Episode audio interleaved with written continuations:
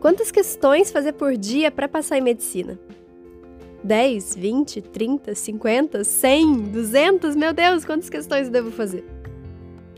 É super natural que tem dias você faça mais, tem dias você faça menos. Mas em média, qual o número de questões que você diria, não, assim tá ótimo, esse ritmo tá maravilhoso, eu vou conseguir ver muitas questões, sabe, corrigir muitas questões e aprender os assuntos. Existe um balanço muito importante aqui entre o número de questões que eu consigo fazer para encontrar vários temas, várias matérias, várias dificuldades, por exemplo, imagina que se eu fizer 50 questões e eu fizer 100 questões, se eu fizer 100 questões eu vou encontrar mais questões diferentes, eu vou encontrar mais dificuldades, eu vou encontrar mais erros, correto? Só que tão importante quando você procurar esses erros é você corrigir esses erros. Então, assim, não adianta querer fazer 300 questões no dia se não corrigir nenhuma. É, é a mesma coisa de não ter feito nada.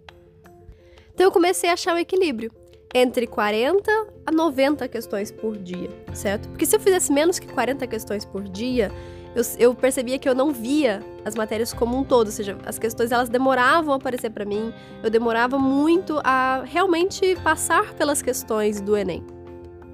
E se eu fizesse mais de 90 questões por dia, eu acabava muitas vezes pecando na correção.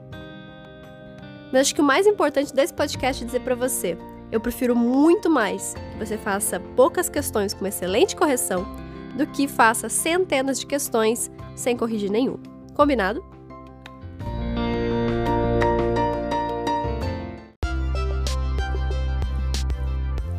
Eu sou a Sara Schomeyer, médica pelo FRJ e mentora de vestibulandos. Hoje você ouviu mais um episódio do podcast, o podcast do arroba Método Questiona.